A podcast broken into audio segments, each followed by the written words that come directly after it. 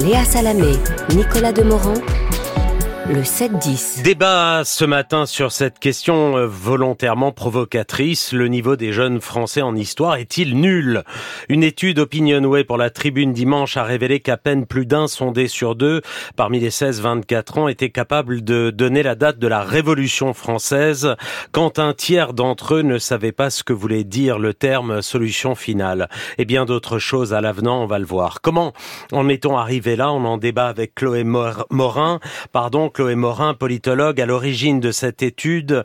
Votre prochain livre s'intitule Quand il aura 20 ans, à ceux qui éteignent les lumières. Il est à paraître le 7 février chez Fayard. Avec nous également l'économiste Julia Cagé, spécialiste notamment de l'économie des médias. Bonjour à toutes les deux, merci d'être là. Chloé Morin, vous avez donc réalisé cette enquête auprès des 16-24 ans, à qui vous avez posé un certain nombre de questions de culture générale, historique, on va dire élémentaires. C'est pas des questions très difficiles sur la Deuxième Guerre mondiale, sur la Shoah, sur la peine de mort, sur la Révolution française.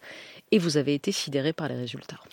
Oui, il y a des questions euh, de connaissances historiques, il y a aussi des questions de connaissance d'un certain nombre de concepts et de valeurs qui m'ont semblé être des concepts euh, dont on parle beaucoup dans l'actualité.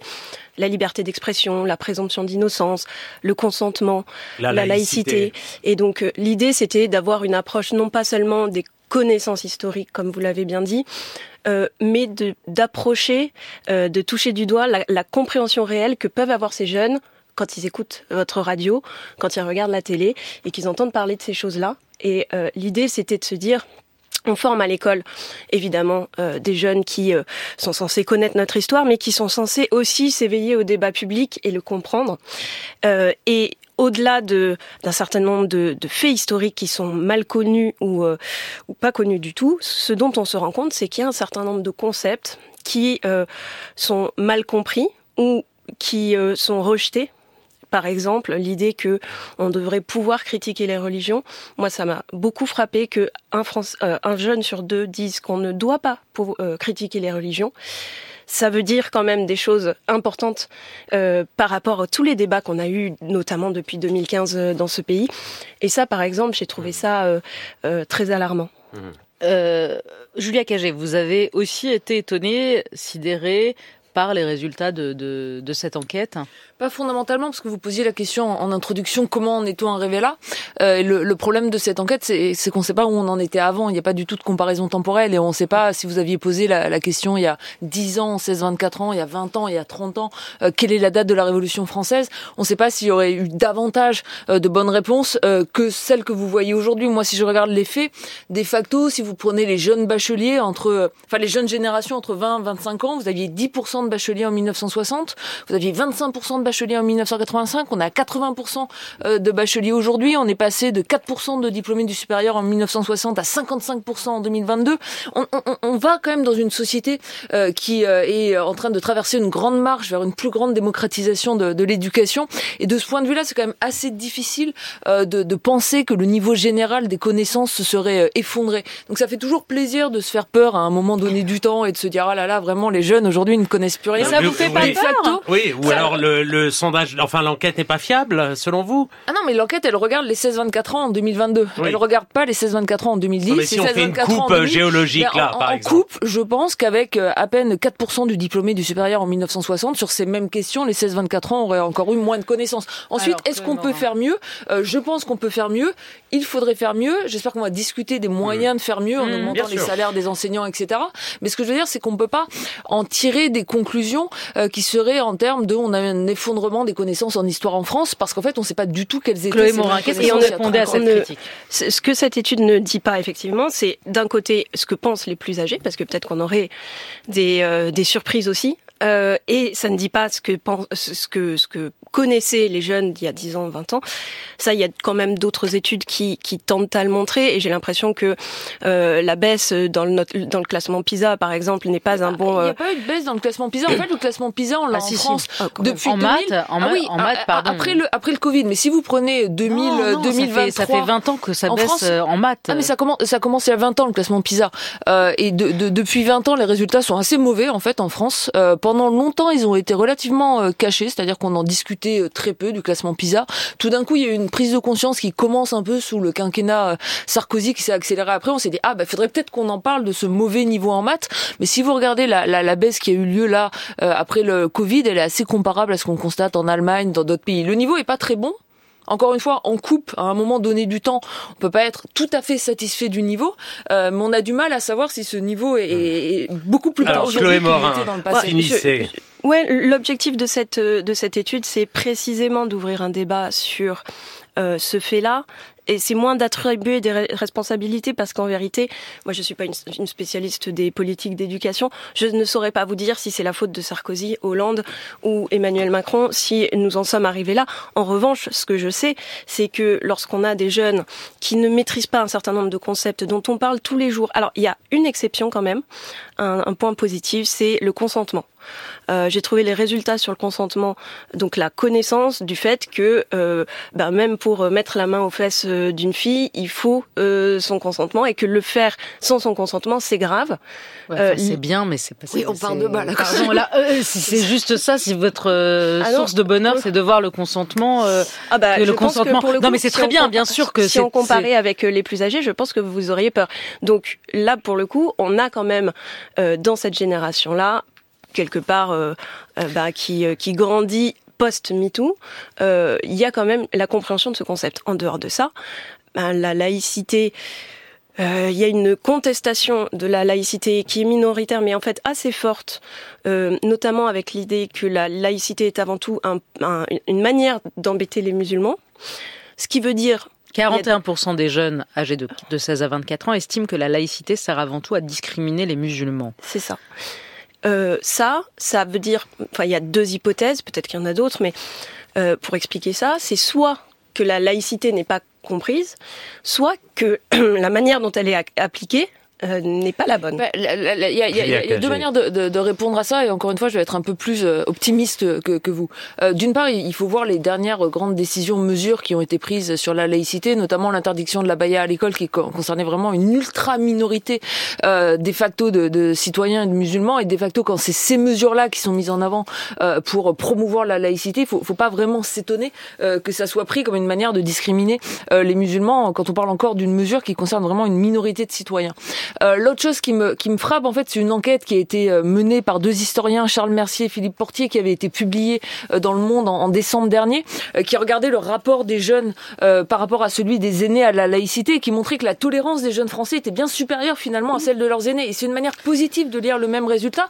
Et d'ailleurs, il liait ces résultats-là à la, à, la, à la connaissance et à la confrontation, à la mondialisation. Et il montrait que plus finalement les jeunes étaient ouverts, plus ils étaient mondialisés, plus ils avaient voyagé, plus ils connaissaient l'extérieur, plus ils étaient ouvert aussi face à cette question de, la laïcité. Je, suis d'accord, on peut le voir positivement. Néanmoins, euh, on, ça conduit un certain nombre de jeunes à dire, au résultat que j'ai dit tout à l'heure, on ne doit pas pouvoir critiquer les religions, justement au, nom de l'idée qui est une idée plutôt euh, euh, de bonne intention, en tout cas au départ, qui est il ne faut pas offenser les personnes dans leur religion.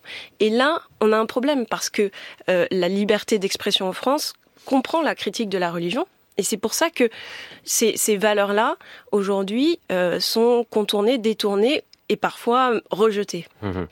Euh, vous vous penchez également sur les émeutes urbaines de la fin du mois de juin, euh, qui ont été pour vous un épisode catalyseur et une preuve de désocialisation de notre jeunesse, Chloé Morin, et pas uniquement celle des banlieues difficiles. vous établissez un lien entre baisse de niveau et émeutes? Non, mais je m'interroge. Quand on a, euh, vu euh, les, émeutes, qui ont eu lieu, quand on a vu le rapport qui a été publié par une mission euh, de, d'enquête en, en, septembre dernier, qui disait, qui portait auprès de 300, qui portait sur 395 émeutiers, et qui nous disait que bien peu avaient un mot d'ordre politique, mais qu'en revanche, il y en avait beaucoup qui n'étaient pas diplômés et que sans doute que euh, ils, qu'ils invoquaient notamment les réseaux sociaux un effet d'entraînement.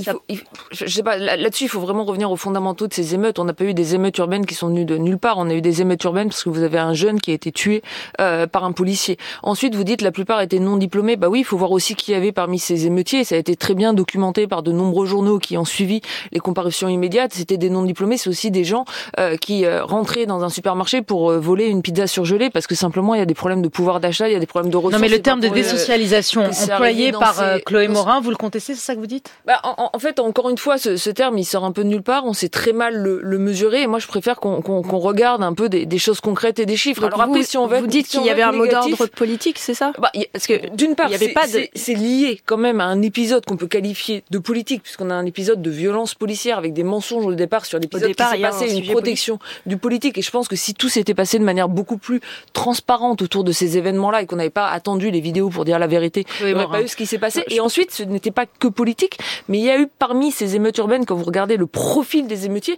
une dimension aussi qui est profondément liée au fort niveau d'inégalité euh, sociale et à la crise de pouvoir d'achat, à l'augmentation de l'inflation, Non, là-dessus, on, ne sera pas d'accord. Je pense qu'il y a effectivement une étincelle qui est politique et un, fait euh, de, de, comment dire de, de un fait déclencheur liés au rapport police-population qui sont extrêmement dégradés dans certains quartiers, qui n'est pas euh, qu'on ne peut pas nier.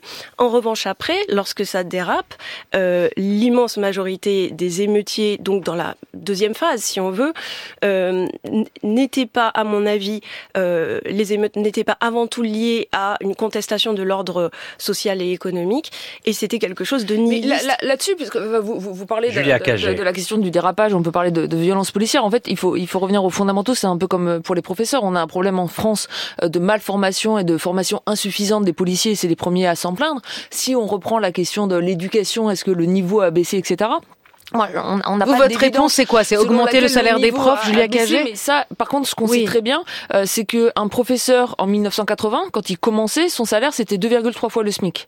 Un professeur débutant aujourd'hui, son salaire c'est 1,2 fois le SMIC. On n'arrive plus à recruter au concours.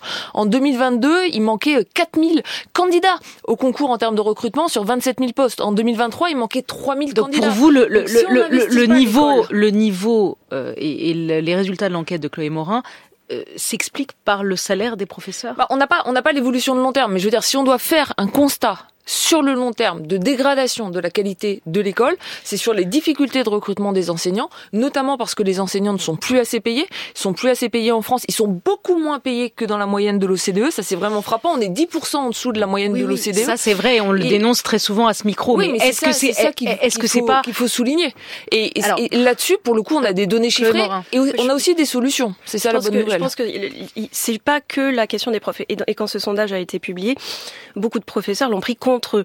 Ça n'est pas euh, leur seule responsabilité. Et les données ont été croisées avec la pratique de la lecture des jeunes et, avec le temps d'écran. Le temps d'écran et, les résultats sont édifiants quand même, parce que c'est-à-dire que vous pouvez augmenter les professeurs autant que vous voulez, le temps qu'ils passent sur les écrans. Et ce que montre l'enquête, et là vous êtes d'accord, et, vous savez vous mettre d'accord, c'est-à-dire à la question, euh, avez-vous déjà entendu le terme Shoah?